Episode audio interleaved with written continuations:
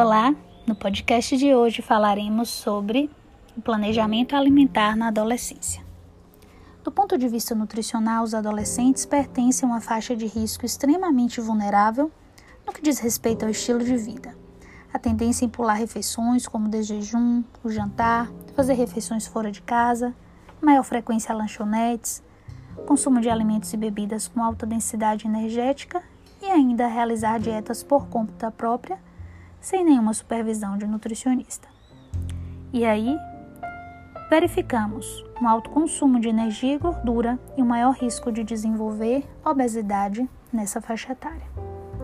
A quantidade e o tipo de gordura consumida aumentam o risco de doença cardiovascular, além de favorecer problemas como diabetes, doença coronariana, hipertensão e até mesmo câncer.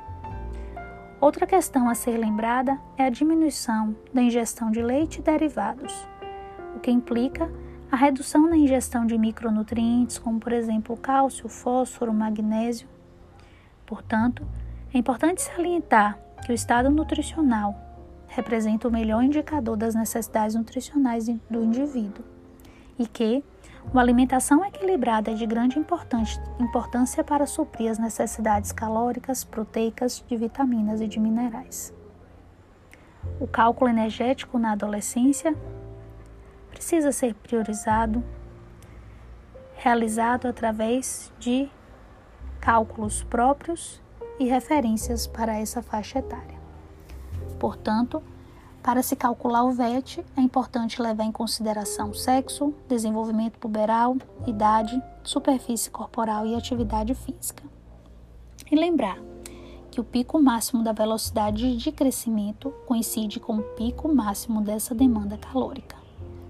É importante considerar todos os cálculos que são referência para essa faixa etária. Os carboidratos são principal fonte de energia para o crescimento e desenvolvimento dos adolescentes, segundo as DRIs, ficando por volta de 130 gramas por dia, o que equivale a 45 a 65% do valor energético total. As proteínas são necessárias para a manutenção e formação de novos tecidos, aumento da massa muscular, formação de componentes para o desenvolvimento das características sexuais.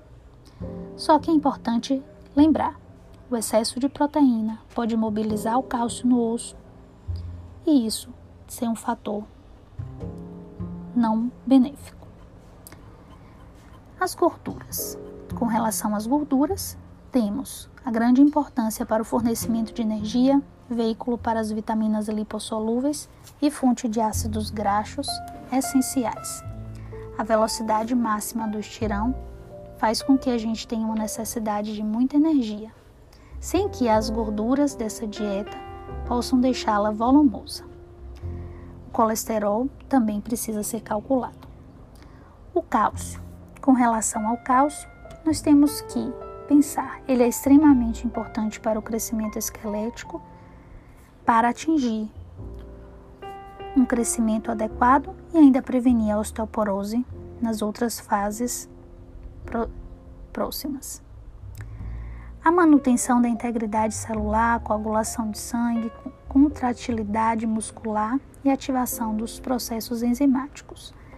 Além de não esquecer da relação com a vitamina A, vitamina D, o fósforo e suas funções. O ferro. O ferro é extremamente importante tanto para o sexo masculino quanto para o feminino. E uma particularidade: no sexo masculino, o ferro é importante para a expansão da massa muscular e para o volume sanguíneo. E no sexo feminino, para as perdas menstruais que acontecem nessa fase. A síntese de hemoglobina e hemoglobina para ambos os sexos e a resposta imunológica, uma vez que o ferro também está relacionado a esse fator. Temos ainda que pensar com relação àquelas garotas que já estão usando contraceptivos orais. É extremamente importante que a gente não esqueça de orientar com relação ao ferro. E agora falando do zinco. O zinco é extremamente essencial para o crescimento e maturação sexual E a gente tem ainda uma melhora da massa magra corporal e sua deficiência está associada a crescimento e atraso puberal. As vitaminas. Pensamos sobre as vitaminas lipossolúveis. A vitamina A para favorecer a visão, crescimento de ossos e dentes, o tecido epitelial e ainda na reprodução e integridade do sistema imunológico. A vitamina D para manter a homeostase do cálcio e fósforo, a mineralização óssea. A vitamina E protege as membranas celulares. E além de contribuir para a peroxidação dos lipídios. A vitamina K, síntese de fatores de coagulação, necessários nessa faixa etária também. Já as vitaminas hidrossolúveis, destaca-se a vitamina C, para formação e manutenção do colágeno, da matriz óssea, dentina e absorção do ferro no M. E o complexo B, folato, B12, isso vemos uma necessidade maior, principalmente dessas duas vitaminas, para a síntese de DNA, para o crescimento e para a maturação das hemácias. E ainda, em casos de gravidez na adolescência, o folato evita defeitos no tubo neural. Portanto, é importante ressaltar também que essas vitaminas do complexo B, como B1, B2, B3, estão envolvidas no metabolismo energético, uma vez que auxiliam na melhora do metabolismo, principalmente dos carboidratos. E as fibras? As fibras de 20 a 30 gramas para regularização do trânsito intestinal, favorecimento principalmente as solúveis, de melhora nos quadros de dislipidemia e de diabetes, se porventura esses adolescentes tiverem com essas patologias. Os condimentos devem ser evitados. E a consistência adequada a cada um desse adolescente, a cada necessidade. Volume preferencialmente diminuído, fracionamento aumentado, pelo menos umas 5 a 6 refeições ao dia. E, sendo importante ressaltar a grande essencialidade do desjejum temperatura adequada às preparações para evitar o maior tempo de esvaziamento gástrico e sintomas como a dispepsia.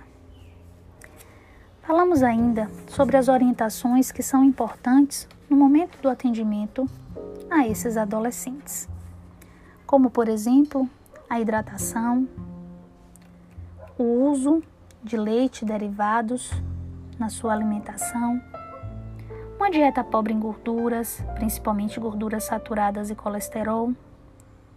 Evitar as guloseimas e os refrigerantes. Comer devagar, mastigar bem e evitar líquidos durante as refeições. É sempre importante controlar o consumo de bebidas açucaradas, salgadinhos, fast foods e estimular o consumo adequado de frutas, verduras e legumes, e legumes, assim como fontes de cálcio, de ferro, principalmente aqueles de boa disponibilidade.